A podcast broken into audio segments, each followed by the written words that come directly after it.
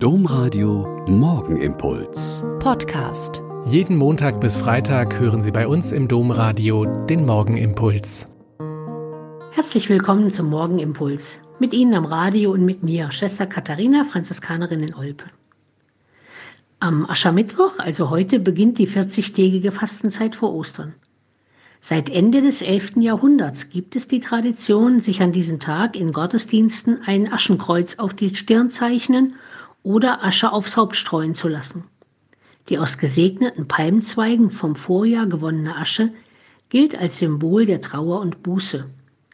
Das Aschenkreuz steht für den Beginn der Bußzeit und zugleich für die Hoffnung der Christen auf Auferstehung. Soweit eine offizielle Verlautbarung zum Aschermittwoch. Schon am 12. Januar diesen Jahres hat der Vatikan die Regelung herausgegeben, dass wegen der Corona-Pandemie kein Aschenkreuz auf die Stirn gezeichnet werden kann, sondern Asche auf den Kopf gestreut wird.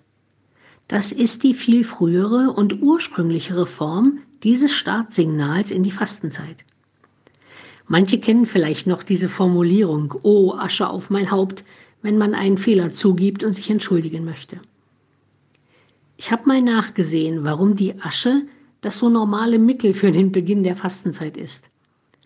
Asche ist seit Jahrhunderten ein vielfältig verwendetes Putz- und Scheuermittel. Man kann damit Silber reinigen, Zähne putzen, Fußböden wischen, Wäsche waschen, Geschirr spülen und so weiter. Aber man kann Asche auch als Dünger und Schädlingsbekämpfer und Unkrautvernichter einsetzen. Und so ein bisschen in unser religiöses Leben übersetzt, ist das auch notwendig. Wir müssen schon manches in unserem Leben mal ein bisschen abstauben und reinigen und putzen, damit wieder deutlich wird, wozu wir als Christen so da sind. Wir sollen und wollen Jesus Christus nachfolgen und versuchen, nach seinem Evangelium zu leben.